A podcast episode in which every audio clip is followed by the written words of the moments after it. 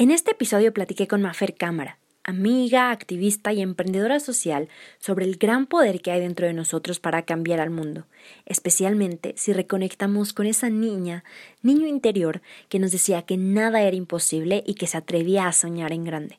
Espero que disfrutes este episodio tanto como yo, y qué mejor que al finalizar de escucharlo le des un abrazo muy grande a ese pequeñito, a esa pequeñita que habitó y habita dentro de ti, y que te hace ser quien hoy eres. Te mando todo mi cariño y ahora sí, a empezar la entrevista. Como el cauce del río, estamos aquí para conectar gente, historias y contenido valioso con el propósito de convertirnos en seres humanos más conscientes y propositivos, para que juntos, a través de la inteligencia colectiva e individual, construyamos el mundo que anhelamos dentro y fuera de nosotros. Acompáñame por este viaje y transformemos nuestra realidad. Bienvenido a Cauce.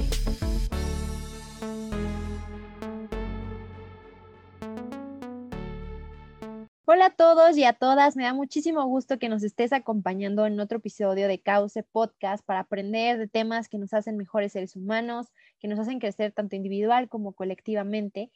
Y por ello estoy súper contenta porque está conmigo una amiga que admiro mucho, que admiro todo lo que hace, aparte tiene un gran corazón y muchísimo talento.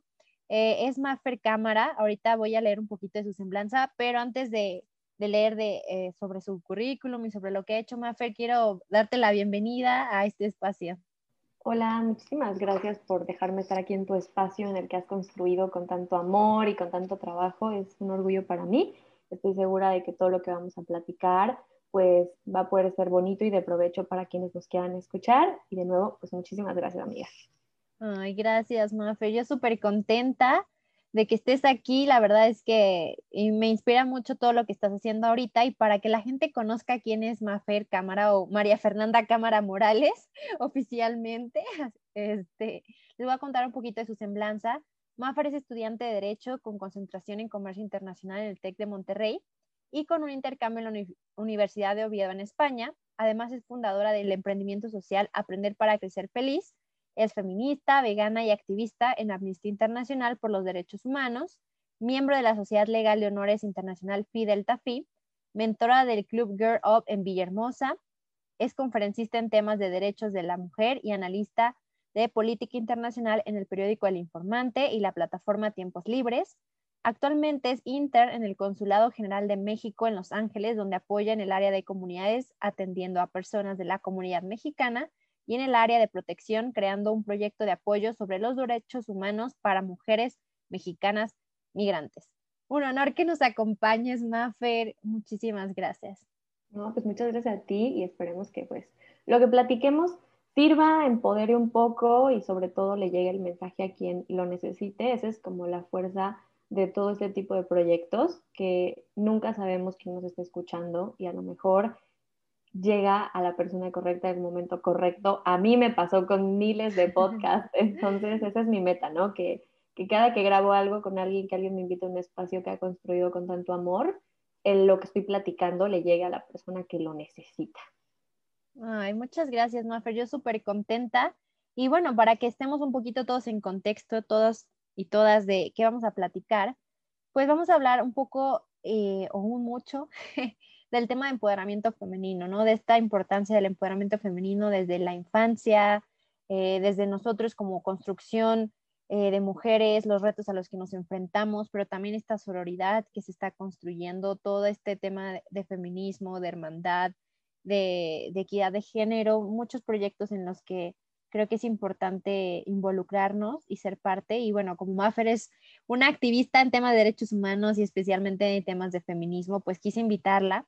Pero antes de ahondar en temas más conceptuales, pues primero quisiera saber quién es Maffer Cámara, aparte de ya la semblanza súper bella que leí, pero justo eh, lo que platicábamos antes de entrar al aire es que a veces eh, lo que somos no cabe en este parrafito que leemos, eh, nuestros sueños, nuestros proyectos, quiénes somos, nuestros valores. Entonces me gustaría preguntarte, Mafer, a título personal, ya más, eh, más cercano, ¿quién es Mafer Cámara? Pues sí, justo como, como lo mencionas, las semblanzas tienden a hablar de nuestros logros, pero no de la persona que está detrás. Entonces, yo, como, como bien dijiste, mi nombre es María Fernanda Cámara Morales, ese es, esa es quien soy ante el registro civil, es quien soy oficialmente, pero todos me dicen Mafer, Mafer Cámara, así como que me ubican. Entonces, Mafer es una morra súper intensa de las cosas que le apasionan, pero aún más intensa de las que no le apasionan, de las que no ve bien, porque justamente es ahí donde ella encuentra sus luchas y decide que esas cosas que no le gustan hoy son las que quiere cambiar mañana. Es una persona sumamente soñadora que creció admirando y soñando con las cosas que podía llegar a ser, que ha aprendido a deconstruirse y está en constante deconstrucción, que quiere no tener miedos de cumplir sus metas y sus sueños.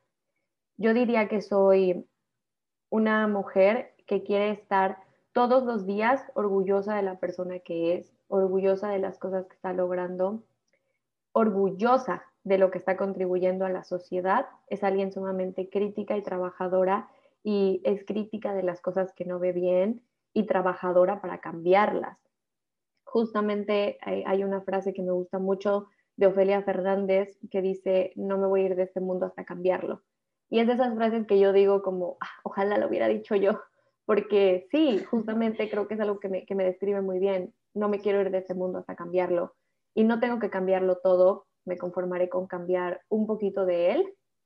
Es, sí, soy también feminista y soy feminista porque soy hermana, soy hija, soy amiga, soy nieta, soy prima de muchas mujeres que amo, pero yo misma soy mujer y comprendo los problemas que nos atraviesan y cómo estas cosas nos pueden limitar. Soy vegana porque me gustan los animales, así que no me los como y soy alguien que trabaja todos los días por ser mejor, que hoy está orgullosa de la persona que es. Esta persona que soy hoy no es la misma que fui ayer y seguramente no es la misma que seré mañana, pero la constante es que quiero estar orgullosa de todas mis versiones. Ay, qué hermoso, amiga, y, me consta toda esta convicción que, que, tienes este lema de vida, cómo literal lo haces vida, y qué hermoso que estés aquí, que nos compartas quién, quién eres y, y sé que vas a lograr muchas cosas increíbles como ya lo estás haciendo. Y justamente, eh, pues de nuestros temas, de los que hemos querido platicar, es pues el empoderamiento femenino, ¿no? Pero siempre hay una raíz, ¿no? Siempre hay una razón por la cual estamos dentro de, de todos estos temas. Me gustaría preguntarte, ¿cómo es que inicia tu camino de empoderamiento femenino? Pues fíjate que una constante que yo veo en todas las jóvenes, las niñas que hoy somos feministas, todas las mujeres que somos feministas hoy, es que no nos dábamos cuenta de que ya éramos feministas desde que nacimos, pero no sabíamos articularlo, no sabíamos ponerle un nombre a nuestra personalidad y se nos tachaba de intensas. Y justo yo ahorita traigo una campaña personal en mis círculos cercanos de reivindicar la palabra intensa, porque creo que a todas las niñas que siempre fuimos como muy abiertas de lo que queríamos hacer, como muy soñadoras, también muy, muy de llevar la contra, se nos decía intensas. Y, y si te das cuenta, este término es negativo, pero solo se nos aplica a nosotras. O sea, si un niño era como muy así, o sea, muy abierto, muy espontáneo, muy de hablar en público, muy de dar sus opiniones, entonces él era como súper líder y súper pilas y nosotras éramos intensas. Entonces, yo creo que fue cuando me empecé a dar cuenta de que estas cosas existían, fue como cuando era, cuando era muy niña realmente, ¿no? De que sí se nos trataba diferente, sí se nos, se nos hacía sentir diferente y justamente las etapas no nos, no nos trataban igual. Las niñas teníamos un estilo de vida y los niños tenían otro estilo de vida que yo no podía comprender en qué se estaban basando para decidir que era así. Hasta incluso eh, yo, yo me cuestionaba mucho por qué nosotras teníamos un área de juguetes y ellos tenían otro, y en los juguetes de ellos estaban los juguetes padres, como las pistas de carreras, y a nosotros nos ponían las escobas y los trapeadores. Y, y es como, no tiene nada de malo, simplemente que los juguetes no deberían tener como género, ¿sabes? Y yo veía todas estas cosas y yo sí las decía. Y tuve la fortuna de tener una mamá que sin saberlo ella también era feminista. Y ella me decía como, ay, tú dilo, tú ve y dilo. Y nunca me callaba. pero sí había otros espacios en, las en la escuela cuando, donde sí te hacían como el feito.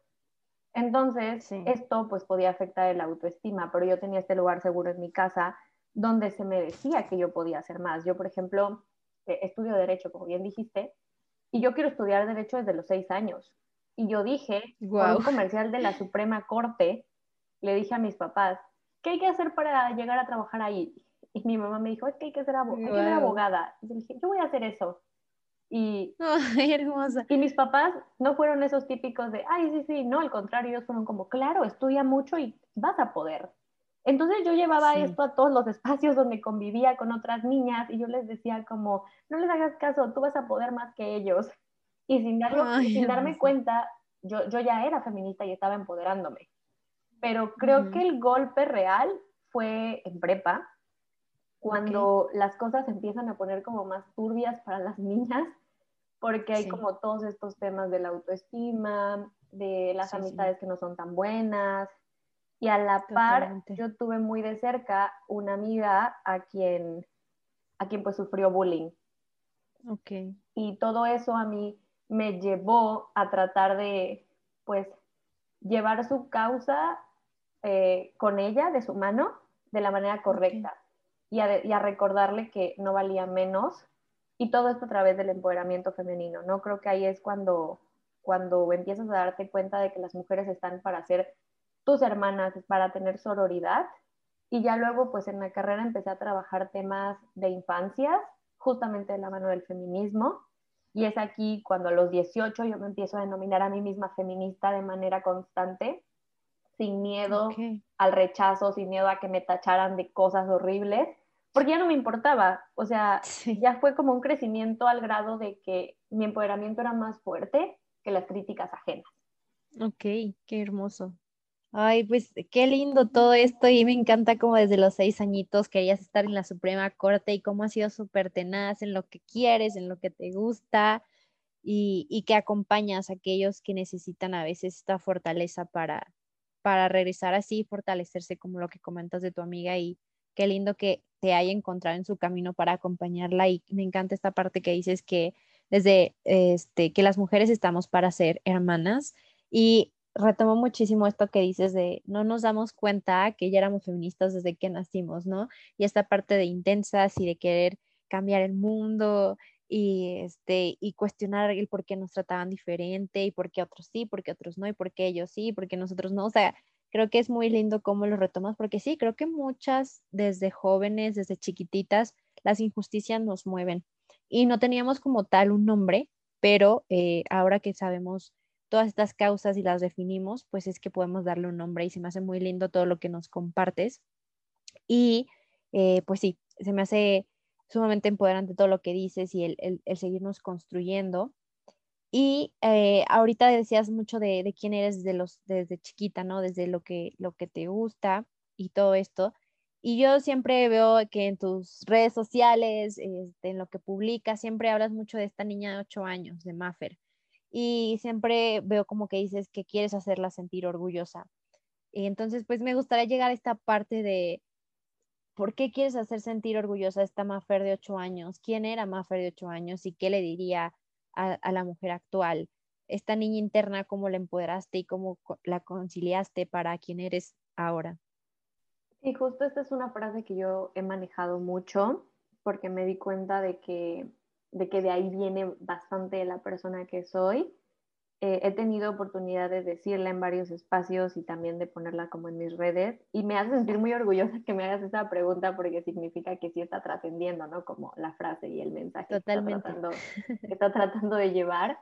Y pues sí, esa, esa Maffer de ocho años, como dato curioso, no se denominaba a sí misma Maffer, ella creció toda la vida llamándose Fer, porque es el, o sea, Maffer es como muy de, de, la adolescencia, ¿sabes? Ok. Pero, pero esa, esa niña de ocho años era sumamente soñadora, era sumamente soñadora de las cosas que veía, de las causas que veía, era, era una niña que como muchas se la pasaba viendo tele y veía Disney y decía como, wow, yo quiero ir a esos lugares, ¿no? Algo que me, me, pegó muchísimo cuando llegué acá a Los Ángeles, porque ahorita estoy en Los Ángeles, es que yo crecí toda mi vida viendo series que se grababan en Los Ángeles. y deseando estar en Los Ángeles. Yo decía como, wow, o sea, Hollywood. Y es como, ahora vivo en Hollywood, ¿sabes? Entonces, es, es, es, un tema. Esa Maffer de, de ocho años era sumamente soñadora, era una persona que le encantaba escribir diarios. O sea, yo aprendí a escribir y me encantaba escribir todo lo que pensaba en diarios. Mm. Ella no se daba cuenta de la capacidad que tenía, pero era sumamente inteligente de darse cuenta de las injusticias. Era alguien que aspiraba mucho, pero no sabía cómo ponerlo en práctica. Y, yo me siento en, pues sí, de alguna manera conectada con esta mujer de ocho años porque yo siento que es ella quien está haciendo toda la chamba, o sea, quien está haciendo todo porque, porque fue quien, quien decidió crecer, quien decidió aprender, educarse más, ser pues eh, ser responsable consigo misma y decir, voy a tomar esto que la vida me está dando y voy a tratar de hacer algo bueno. Sin ella, yo no sería quien soy, entonces es a quien yo le debo todo, es, es a esa Maffer que, que veía las cosas que estaban mal y no se atrevía a decirlas porque tenía miedos, pero que llegaba y las escribía en una hoja y decía, algún día lo voy a cambiar. Es esa Maffer a a quien yo quiero hoy, decirle como, siéntete orgullosa de la persona que somos, yo no te voy a fallar, porque, porque yo te lo debo, ¿no? Es como yo te lo debo a ti. Y justo en esto de, de conciliar a la mujer que eres con la niña interior, es que a mí me vienen muchas cosas, porque tenemos como muy, ya en un mal sentido que nos digan niñas, ¿sabes? Es como, ay, la niña, y es como, ya no soy niña, tengo 22. Pero ser niña no es nada negativo, o sea, no es, no es un adjetivo negativo, o sea, ser niña es parte de, es parte de la vida de cualquier mujer. Y nuestra niña interior nos da mucha fuerza y mucho poder para llegar a los espacios a los que estamos. Yo creo que algo que, que siempre he querido es que mi niña interior sea empoderada y que mi mujer eh, interior, la mujer que soy, sea quien ejecute ese empoderamiento. Entonces yo tomo eso y me veo a mí misma como una niña aún, porque yo relaciono la niñez, o sea, mi niñez y a la niña que fui con soñar, con soñar, con aspirar, con desear, con asombrarse con las cosas simples. Y es esa persona la que no quiero perder. No quiero que la vida se vuelva tan rutinaria para que ya nada me asombre ni para bien ni para mal, ¿no? Para que las injusticias no me asombren porque ya estoy acostumbrada a que el mundo es injusto, porque eso yo no lo quiero, yo quiero seguir siempre asombrada de las injusticias porque de ese asombro es que podemos cambiar. Y quiero ser siempre posible, o sea, siempre quiero ser siempre esa persona que ve como posible cambiar las cosas que no le gustan, que también es algo que relaciono con la niñez. Entonces, la mujer que soy hoy es el fruto de la niña que fui y entre ellas dos se juntan y hacen a una persona que, que pues es decente y estoy orgullosa de ella, ¿no? Entonces, no están peleadas, creo que están más unidas que nunca. Y es ese punto de unión en el que yo encuentro la persona en la que me quiero convertir. O sea, cuando yo negaba como esta parte interna que era tan soñadora y tan aspiracional, no era feliz con la persona que era, porque estaba tratando de fingir algo que no soy. Entonces, cuando entiendo que tienen que estar unidas, que tienen que estar en paz la una con la otra, es que comprendo que yo puedo estar en todos los espacios que quiera y sentirme una niña, pero que ser niña no es malo, porque ser niña es soñar, es aspirar, es desear y es, y es sentirte impresionada con la vida y con las cosas buenas y con las cosas malas. Y es a esa la que yo quiero llevar a los espacios en los que la mujer que soy puede estar.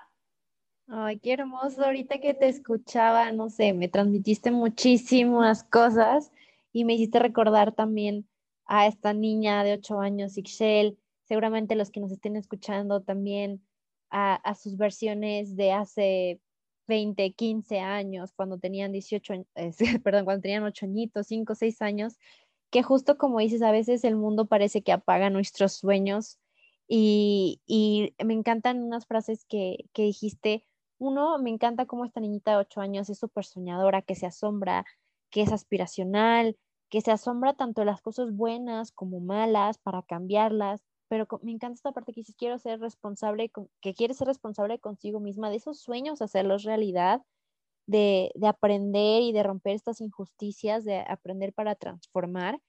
Y me encanta esto que, que, dijiste de no quiero acostumbrarme a que el mundo sea injusto, ¿no? Y creo que como niños creemos que realmente podemos cambiar al mundo y el escucharte me hace querer regresar a mí a esa fortaleza interna y decir, el mundo no está condenado al fatalismo y claro que somos estos agentes de cambio para transformar allá afuera y desde lo pequeño vamos haciendo cambios que van a impactar.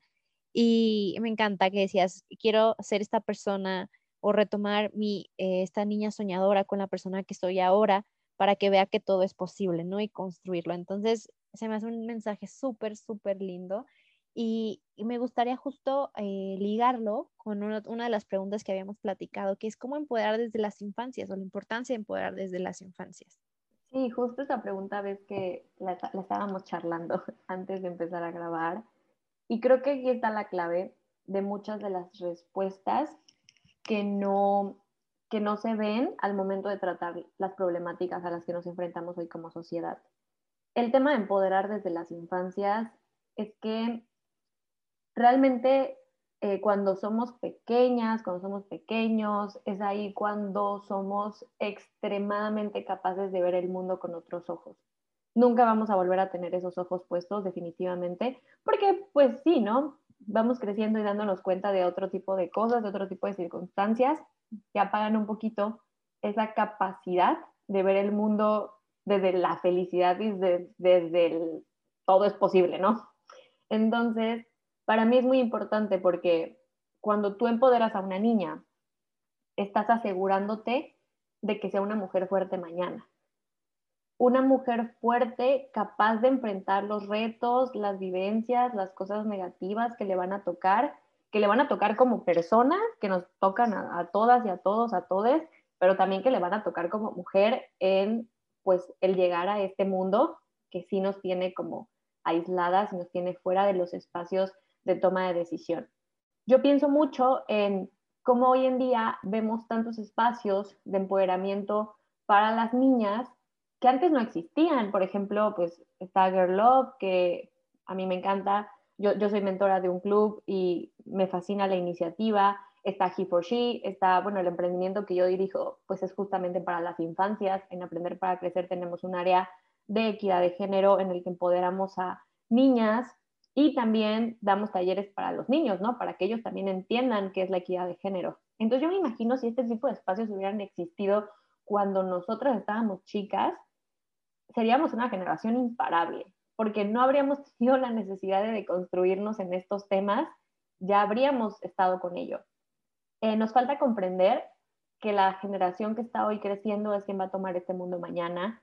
Entonces hay que sembrar las semillas de la justicia, de la empatía, la empatía también hace muchísima falta desde la infancia, para que tengamos generaciones sumamente empáticas, sumamente eh, pues con sentido de justicia, con ganas de cambiar las cosas que no están bien, porque es ahí donde está el éxito. Considero que si tú empoderas desde pequeña, entonces te vas a ahorrar mucho el trabajo futuro que puede hacer falta. También vamos a poder eliminar mucho de los roles de género que no nos gustan porque no están bien, porque ya vamos a tener a niñas super pilas identificando en todos los espacios a los que vayan las cosas que están negativas, las cosas con las que no se pueden trabajar, denunciándolas y a su vez más seguras de quiénes son, más seguras de lo que vinieron a hacer este mundo y sin miedos. Ese es el tema. Necesitamos quitar, quitar el miedo de de los estándares y de los estereotipos. ¿Y cómo podemos hacer esto? Pues en la etapa más moldeable de nuestra vida, que es la infancia. Cuando llegamos a la adolescencia, esto ya se empieza a poner más difícil y cuando llegamos a la adultez, pues ya que te digo, ¿no? La deconstrucción se va volviendo cada vez más pesada. No imposible, simplemente más pesada. Pero en la infancia tenemos una capacidad de absorber información y sobre todo de, de comprender la información y también de pensar soluciones. algo que no se habla mucho es que las niñas tienen una capacidad de resolución de conflictos increíble que generan en espacios como el recreo.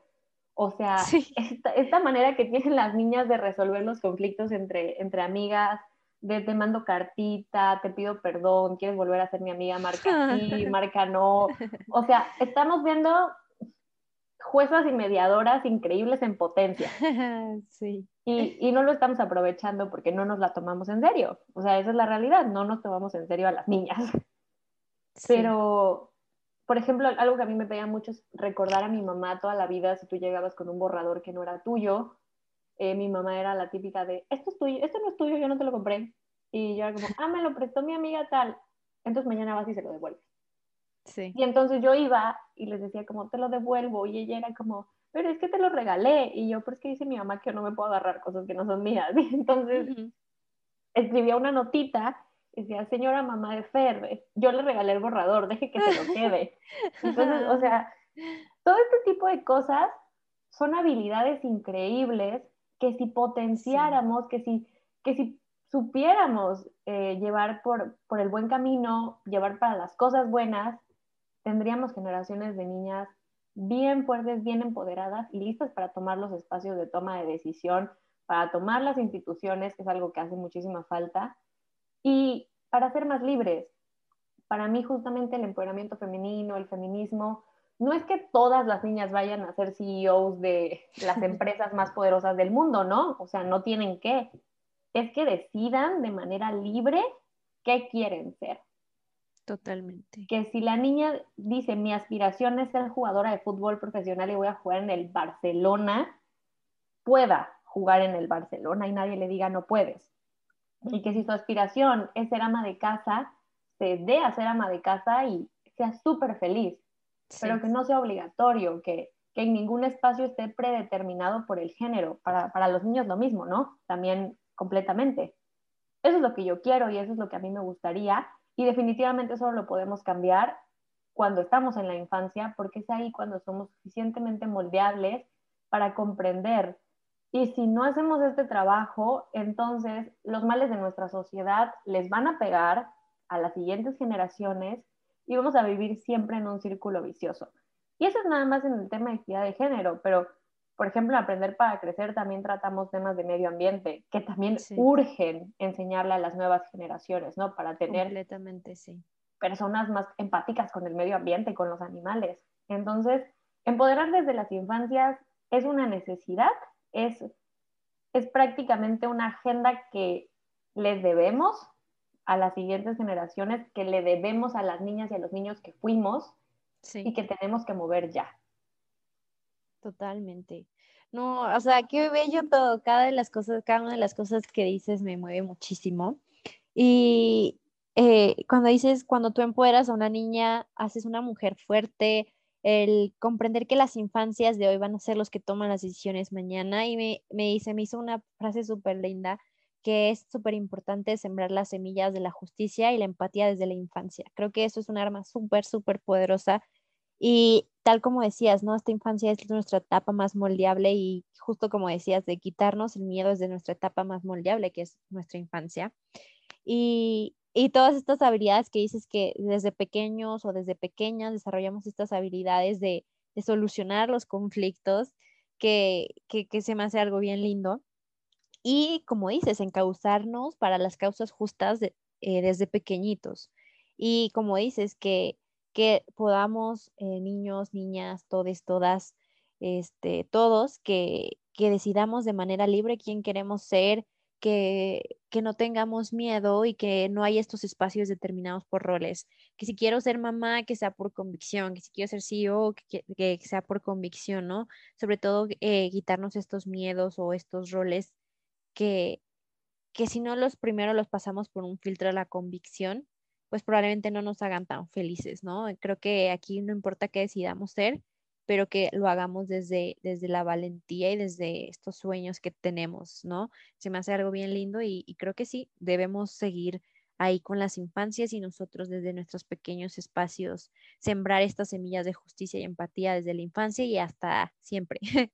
y se me hace algo muy lindo. Y justo este, otra de las preguntitas que yo te quería hacer, este, ¿cómo podemos lograr un mundo más justo e incluyente desde tu perspectiva, desde tu experiencia personal, profesional? ¿Cómo crees que podemos lograrlo? Esta pregunta me encanta porque hay tantas maneras de responderla. Yo diría, em, un mundo incluyente incluye a todas, todos, todes, de todas las edades, de todas las generaciones, de todos los espacios, de todos los lugares, sin importar absolutamente nada. No creo que esa es la única manera. Hay que aprender que haya agendas que tienen que moverse desde ciertos grupos y que si ese grupo no está siendo parte de la toma de decisión, entonces no vas a mover bien la agenda. Es como quieren mover el feminismo sin incluir a las mujeres, entonces no se va a poder, ¿no? Este, esto es un hecho.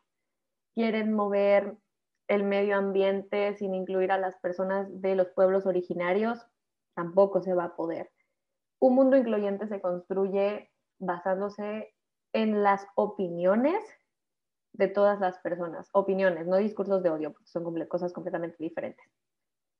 Eh, teniendo en cuenta todas las perspectivas, reconociendo que muchas veces se habla desde el privilegio, ¿no? Y es como, yo acepto mi privilegio y por ello decido incluir a las otras personas en estos espacios porque sé que tienen una visión que yo no puedo ver. Cuando tengamos la capacidad de aceptar esto, de aceptar que que no tenemos la verdad absoluta, que nuestra experiencia no es la verdad absoluta, que lo que nosotros vemos y percibimos no lo es todo, entonces sí que vamos a ir por un camino más incluyente, porque vamos a poder concentrar eh, en, las, en las charlas, en los debates, en los espacios públicos y privados, las voces de todas, todos, todes. Eh, algo que a mí me gusta mucho recalcar es que, por ejemplo, las leyes necesitan muchas reformas, ¿no? Esto ya, ya lo sabemos. Pero incluso se necesita una reforma para que poder llegar a los espacios como la Suprema Corte sea más sencillo para las juventudes. Hay que cumplir con ciertos años eh, en, el, recorrido pues, del Poder Judicial que limita mucho a las personas jóvenes y, y pasas muchos años, ¿no? Entonces, para mí es importante que si vamos a hablar de derechos de la juventud, estén los jóvenes en estos espacios, en, estas tomas de decisión, porque si no, definitivamente quedan completamente fuera de, todo y estamos enfrentándonos a personas que van a tomar la decisión y que no tienen el contexto completo. Es, eso por un lado. Por el otro, es importante reconocer que ya también nos urge un relevo generacional. No podemos seguir eh, con las personas de siempre en todos los espacios porque tanto las personas adultas pueden aprender de la juventud como la juventud de las personas adultas. Eso es algo que, casi, casi nunca digo, pero me mueve muchísimo, es que tenemos que comprender que la edad sí es un número, que no es absolutamente todo lo que nos marca y que realmente son las vivencias. Entonces, si tú tienes vivencias que pueden aportar a un espacio, búscalo. El tema es que se te niega porque tienes 20 años. Entonces, ¿qué puedes saber a los 20 años? Y es como, ¿qué puedes saber tú a los 55? ¿No? O sea, yo te podría decir el mismo argumento. Sí, sí, sí. Creo que, creo que para el, mundo incluyente al que queremos aspirar, nos hace falta reconocer que tienen que estar todas las personas en las charlas, en las decisiones, en los espacios en los que se van a debatir estas cosas y pueden alcanzar pues ya el estatus de una ley, pero nos hace falta todavía, nos hace falta ver esa representación. Em, hay muchas mujeres en, en, los congresos, tanto en el federal como en los locales, hablando muy concretamente de México, pero nos hacen falta más, ¿no? Nos hacen falta más mujeres, nos hacen falta más personas de diversas agendas, porque pues es así como podemos construir un debate que sea muchísimo más sano, muchísimo más encaminado a construir desde la colectividad y desde la representación. Eh, el otro día escuchaba que decían, la democracia en México es, es ni de lejos representativa, porque no nos representa a todas, todos, todes. Y, y sí, tiene, tiene, mucho, tiene mucho de verdad, o sea, hace falta muchísima representación, que nos demuestren que sí podemos estar ahí. Y para que lleguemos a esos espacios hay que buscarlos, ¿no? Y, y, no se nos pueden estar negando. Pero definitivamente ese mundo incluyente solo va a llegar cuando se reconozca que todas las personas hacen falta. en los espacios para alcanzar este mundo. Y que como dije antes, sembremos esto en las próximas generaciones. A mí me encantan cuando se hacen estos parlamentos en los que invitan a niñas, a niños, niñas. Eh, sí. Creo que es mágico eso, porque puedes ver cómo desde la infancia se está percibiendo los problemas del país. O sea, eh, es increíble, ¿no? Sí. Y también me tocó escuchar una vez de un caso de unas niñas de, de Girl Love que en, en, una dinámica que tipo como un hackton, o sea, no era tal cual un hackton, pero más o menos así, hicieron un, una dinámica en la que ellas inventaron unos, unos aparatos, era una propuesta, no, no, no fue como que tal, había los aparatos, pero era como la propuesta de que tú usaras una pulsera o unos aretes eh, para que si te levantaban en la calle, porque ellas venían de un contexto en Tlaxcala donde sí se llevan a las mujeres, tú pudieras activarlos y estos estuvieran conectados con una lista de cinco personas que tú dabas a las que se les enviara la alerta de que tú habías activado esto y si en creo que dos o tres horas no sabían nada de ti, entonces una alerta directa a la policía. Porque ese era el tiempo exacto en el que podían llegar al puerto. O sea, es mágico, ¿no? Realmente, eh, hablando de un tema que es muy horrible, ellas desde su trinchera decían es que lo podemos solucionar así. Qué bellas, qué hermosas. Entonces, escuchar a más personas, escuchar a... Sí, sí, sí, o sea, creo que si escuchamos a más agentes de cambio, a más personas que quieren hacer las cosas bien, vamos a encontrar ese mundo mágico, incluyente y precioso. Y también quiero recordar, y este es como ya un tema muy de, yo tengo mucha fe en nuestra generación, tengo mucha fe en las personas que estamos creciendo ahorita, que estamos en ese limbo de todavía no somos adultos, es básicamente la generación Z. Yo estoy segura que si no es nuestra generación, ya no es ninguna porque ya no va a haber mundo al cual cambiar, el cambio climático igual nos está pegando súper fuerte, entonces muevan las agendas, luchen por los espacios, porque si no somos nosotros ya no fue nadie, definitivamente. Wow, wow, wow, wow. Ay, que, que, todo te digo, todo lo que, que nos comparte se me hacen mensajes bien, bien fuertes para empoderarnos y retomo ideas que, que, mencionabas, es que los grupos afectados deben de estar en estos espacios de toma de decisiones, que un mundo incluyente se basa con todas las perspectivas y opiniones, no discursos de odio, para generar un debate más sano, para construir desde la colectividad. Lo que dice es muy importante asumir este privilegio y saber que por sí mismo no tenemos la capacidad de ver todas las perspectivas y por ende debemos de incluirlas. Eh, este relevo generacional, ¿no? De, de que que hablabas mucho de que lo que nos marca no son nuestras, este, nuestra edad o nuestro número o XX, sino que nuestras vivencias y si tenemos algo valioso que aportar, pues también llegar a estos espacios de tomas de decisiones y como decías, desde generaciones más grandes podemos aprender nosotros y también las generaciones más grandes pueden aprender de nosotros. Entonces, eh, se me hace algo muy, muy importante lo que comentas y sobre todo este tema que la inclusión va a llegar cuando se reconozca que todos, todas, todos somos importantes y pues como dices, mover las agendas y luchar y, y pues como dices, ser responsables de, de, esto que nos está tocando vivir, eh, de ya no hay un más tiempo, es un ahora tenemos que hacer las cosas y, en conjunto construir un mundo más justo e incluyente a través de la colectividad. Qué mensaje tan poderoso, Mafer, y la verdad es que yo admiro todo el camino que ya has recorrido, eh, particularmente ahorita en esta experiencia que estás viviendo en Estados Unidos, se me hace algo muy bien padre cómo has logrado tú impulsar proyectos, este, estar en diferentes espacios para compartir tu voz. Por eso yo creo que tus estrategias personales, toda esta red de apoyo que has tenido, pues es súper valiosa y súper bonita. Y creo que tu experiencia personal puede inspirar a, las personas que nos llegan a escuchar. Entonces a mí me gustaría preguntarte ya para cerrar este episodio, ¿qué les dirías a aquellas personas que quieren cumplir sus sueños? Ay, como te dije, esta pregunta me causó un buen conflicto porque, no, o sea, lo dices y es como, gracias por tener esa percepción de mí. A veces igual nos, nos da mucho síndrome de impostora y no sabemos si sí. Si, si, estaremos logrando todo, ¿no? Si, si estaremos como en todo lo, lo, que queremos hacer y los espacios en los que queremos estar. Pero si algo he aprendido y algo sí puedo, sí puedo decir, es que no tengan miedo a soñar.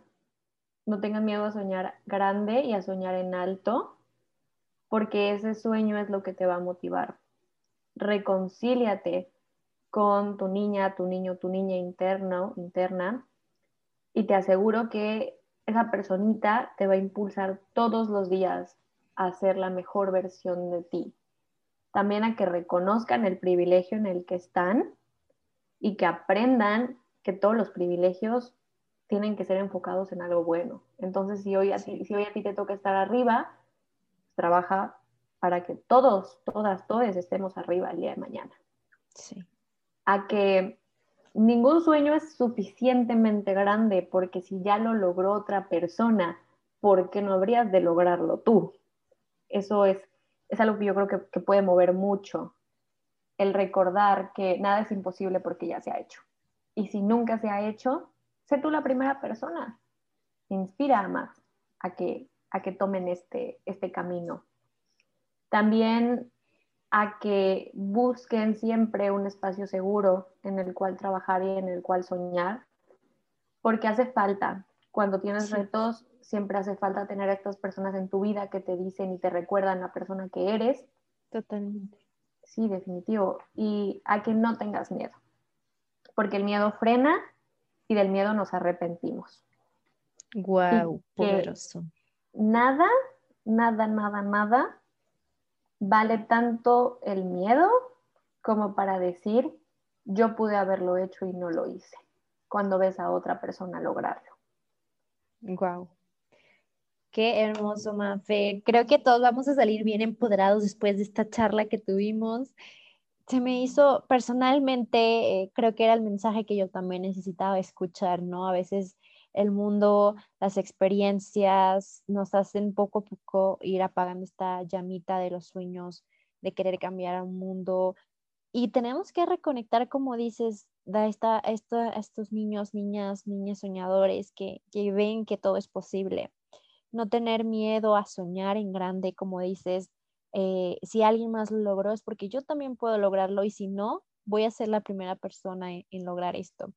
El hecho que digas que nuestros privilegios deben ser enfocados para causas buenas y algo que últimamente yo también he aprendido mucho desde la experiencia personal es eh, es súper valioso y hay que agradecer muchísimo estas redes de apoyos que tenemos donde nos hacen sentir valiosos, apoyados, eh, nos fortalecen nuestra autoestima, que es de los primeros temas que platicamos al iniciar este podcast.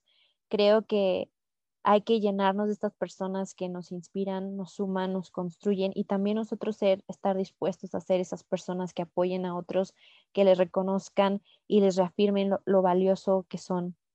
Y como dices tú, el miedo frena eh, y del miedo este, nos arrepentimos, ¿no? Entonces se me hace muy, muy poderoso cada, cada una de las cosas que, que hemos platicado en este episodio.